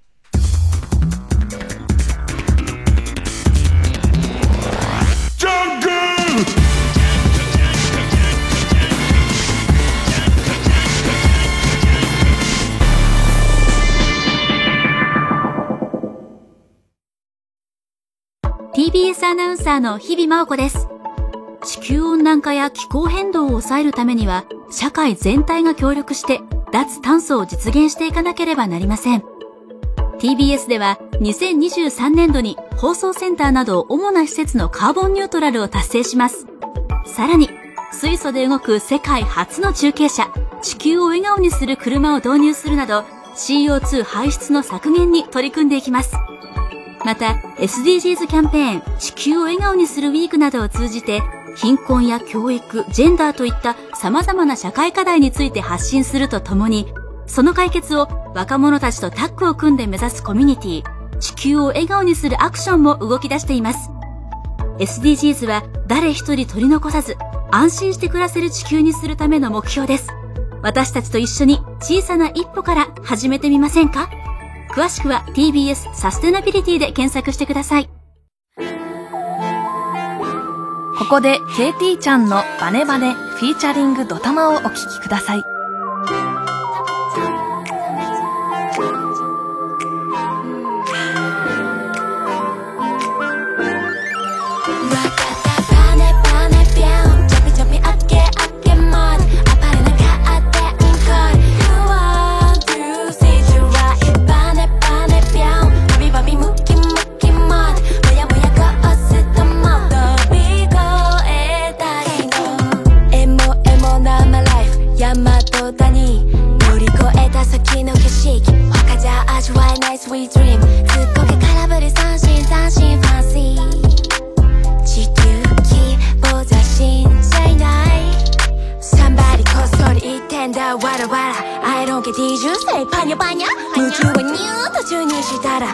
しまくり人生はガチャ。でかい壁おせっかいだね。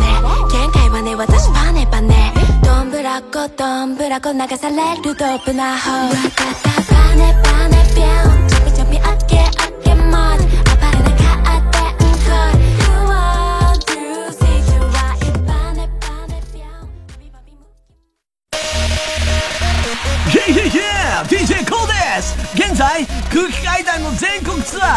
第6回単独公演「無修正」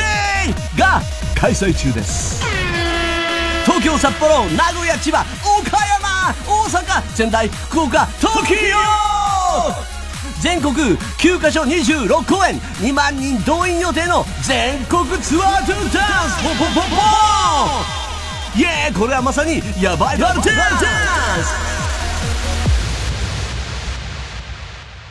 詳しくは TBS ラジオのイベントページで。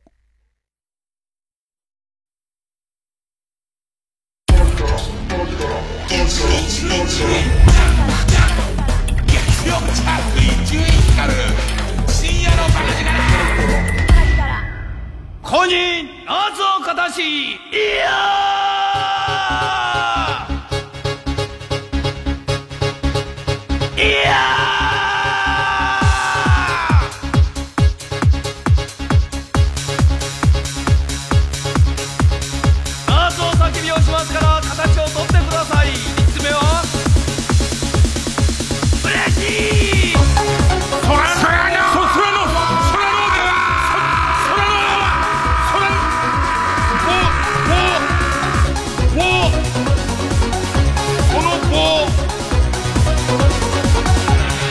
まさかの2週連続で空のなんかもうどういうジャンルなのかよくわかんない脳みそがぐんよりするようなえー、事柄を送ってくださいっていうねで先週久しぶりにやるとそれがなんかこう連鎖するんでしょうね。私もこういうのあるってこう、えっ、と、たくさん送ってもらえると。で、さらにね、えー、割と暑い日にこれを一人で部屋で選んでると、なんかこう、うーん、自然に焦げろが上がってくるっていう。そのなんていうの、嫌な感じじゃないのよ。ニコニコしながら焦げろ上がってくる感じになります。さあ、えー、ペンネーム森なんとか嫁。私は頭の体操系のクイズでよく出てくる。A さん、B さん、C さん、D さんがリレーの順位について会話をしていますが、本当のことを言っているのはこのうち一人だけです。この会話を聞いて正しいリレーの順位を当ててくださいという感じの問題が、ものすごく苦手です。みんな当たり前のように僕は2位だった。私は B さんより早かったよ。と笑顔で会話をしているのに、一人以外全員嘘をついているこの状況が、たまらなく怖くて、ああ、ゾクゾクしてくるんです。例題として挙げたのは、リレーの順位についてですが、この内容が犯人探しについてとかだと全然怖くないです。自分の身長や席順について日常生活でありそうな、まあ平和なことを話しているシチュエーションがとても怖くなります。あ、俺もちょっとわかんだよね。嘘つき村みたいの出てくるじゃん。どこだよっていう。それよく成立してんな、それっていう。その俺が、その異分子の俺が言って、それ嘘ついてるの、な俺に嘘ついてくる感じわかるけど、絶対本当のこと言わないわけじゃん、嘘つき村。よく、村が成り立ってんな、お前らと思って。すごい怖いよね。嘘つき村にもパンあるんだみたいな。お前、本当にパン売ってんのかみたいな。この感じわかるよね。だってさ、なんでリレーの順位を俺にさ、嘘つかなきゃいけないのかがもう全然わかんないの。気持ち悪いよね。なんかさ、嘘つき村でこのインタビュー答えてる人さ、無表情な感じしない？なんか。無で嘘つく感じするよね。それじゃないかな。すごいわかりますよ。で、多分初めて聞いた人、え、で、空のってどういうコーナーなの？っていうね。えー、そうですね。こういうコーナーですよっていうと、えー、順番難しいんだよね。ペンネーム、レッド、レッツドリーミンさん。子供の頃、両手でじゃんけんのグーを作り、こすり合わせて、じゃんけんのグーをこすり合わせて匂いを嗅ぐと、焼肉の匂いがすると言われてやってみると、確かにスナック菓子のバーベキュー味のような香ばしい香りがしました。え？グーをこすり合わせて、グーを普通に手のひらこすり合わせるみたいにグーをこすり合わせて、パカって開いて、で、えっと、鼻の前に匂い嗅ぐと。うん。しかし大人になって久しぶりにやってみても匂いがしません。友人に尋ねたところ、それは匂いを嗅ぐために、両手のグーを鼻につけたところで、ぶりっ子ああ俺ら55で言うと顎なんかついてるよ、うん、マンダム的な。確かに、あのなんか可愛い子ブリックみたいな。なんと今流行りので言えば、シノラーのグフフっていう感じになるじゃん。ね、それだってやっとわかって、今 Z 世代にも通じてよかった。えー、そういういたずら遊びで実際に匂いがすることではないと教えられました。では、あの記憶にある香ばしいバーベキューの香りは何なんでしょうか？できればまたあの匂いを感じたいのですが。な、思い込みなんだろそれ騙されてるオチまで聞いてないから、バーベキュー、その焼肉の匂いがするよっていう、くだらない遊びなんで知っちゃった。まあ、なんつうのかな、その、手自体が汗ばんだりとかだと、ちょっと塩っぽかったりはするんだろうけど、はあ、なる、もし、わあ、あとはもう、えっ、と、エバラ焼肉のタレを買ってきて、で、亀に入れて、その亀にも何度も手を浸して、浸してをずっとやっていくとできるよう、読書的な、読書的な、タレ種としてできるようにはなりますよね。うーん、いけるかな。なんかね、いつもね、その、う、う、うと、いい味を残しながら、多少、こう、こう割愛したりするんだけどね、これ全部読まなきゃわかんねえかな。ペンネームコリアンダータウン。えー、私が小学校低学年の頃一緒に給食を食べたり放課後一緒に遊んでいた女の子、シオンちゃんという子がいました。その子は家族が北海道に引っ越しをする関係で3年生の秋に転校してしまいました。ある日あの子は元気か気になり、検索してもヒットはしねえだろうなと思いながら、えー、SNS で彼女のフルネームを検索していました。するとインスタグラムで一件だけヒットしました。そこのプロフィールには、同じ年齢であること、北海道在住であることに加え、当時と全く変わらない笑顔の彼女の写真がありました。私は彼女に久しぶり覚えてる？とダメ元でメッセージを送りました。返事は、誰ですか？でした。残念でしたが当然の結果だと受け入れました。ここからです。えー、この一連の流れを当時私としおんちゃんと一緒に遊んでいた親友に話したところ、そんな人いた？とのこと。そんなわけない一緒に遊んだじゃないかと言っても、彼は全く思い出さず、そこで当時の担任の先生に話をしたところ、担任をしたクラスの子はほとんど覚えているが、北海道に転校した子なんていなかった、とのこと。信じられない、私は。あのね、この人はもうこっから怖い、怖いくだりですって書いてんだけど、僕が怖くなるのはこの後なんですけどね。えー、信じられない私は彼女とツーショットを撮ったという、えー、わずかな記憶を頼りに、当時のアルバムを漁りました。そこで見つけたのは、彼女の顔がバッテンで上書きされたツーショットの写真でした。で、さらに、変な感じになってきますよ、この話。えー、この罰がみんなの記憶を消したのかな？じゃあ、なんで私だけ覚えてるのか？ここからは私の推測です。当時から独占欲が強かった私は、しおんちゃんのことも独り占めにしたいと思っていました。そんな私の気持ちが変な方向に働き、私だけの記憶として残ったのではないか、というのが一つ。もう一つはそもそもそんな子はおらず、私が記憶の中で生み出したものではないかという考えです。伊集院さんはどうお考えでしょうか？最後の方のこの人のまとめ、おかしくない？最後の方のこの人のまとめが、いや、そう、そういうことじゃなくないみたいな、に、なります。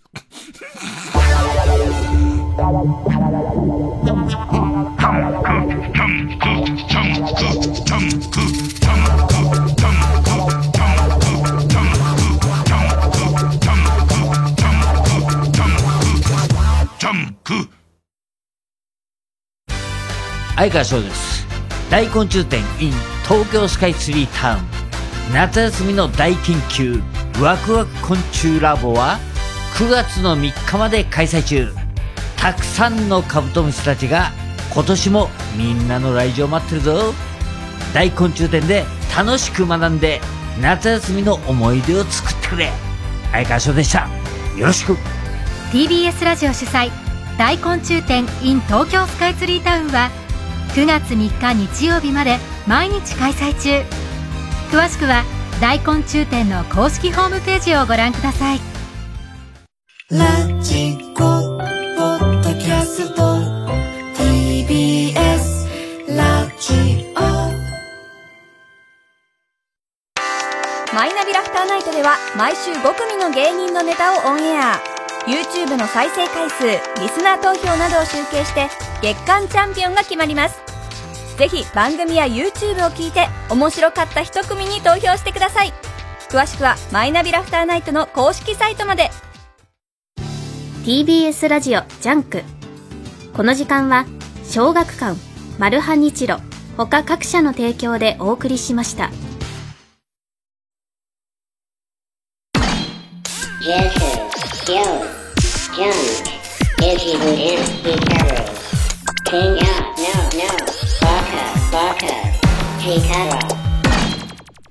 違うんだって、だから記憶なんて曖昧なもんだよって話じゃないの。話じゃないんだって。なんかその、あ、可能性としてはこれがあるなって挙げてる選択肢が二つとも、いや、そういうことじゃな、な、なくてさっていう、その、そうか。これに罰を書いたせいで、みんなの記憶から消えたんだって。それもおかしいし、その、最終的に、いや、これは私が記憶の中で作ったもんなんだってなっちゃうと、そのインスタにいるやつ誰だって話になるから、その、だ、だ、頑張って導いて出した2個が、どっちともかすってない感じとかが、俺が結構、その、えっと、暑い昼間のね、えー、クーラーが全然効き出さない部屋で、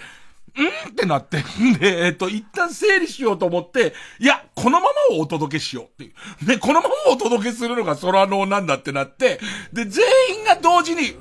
ん？ん？で、なる感じとか。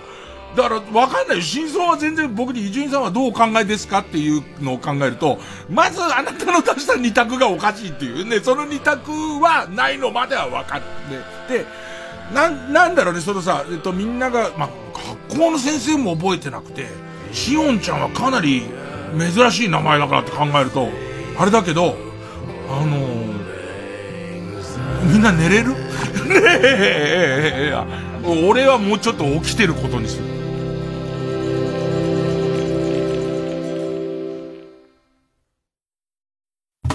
アメリカ演劇界の巨匠アーサー・ミラーの脚本によるスリリングに展開する悲劇。ニューヨークを舞台に橋の下で身を寄せ合う人々を生々しく描いた社会派ドラマ。パルコプロデュース2023橋からの眺め。出演伊藤英明酒井真紀福地桃子松島翔太和田正人高橋克実。TBS ラジオ公演で9月2日から24日まで東京芸術劇場プレイハウスで上演。詳しくは0334775858パルコステージまで。TBS ラジオ。総合住宅展示場 TBS ハウジングであなたも夢を形にしませんか？3時です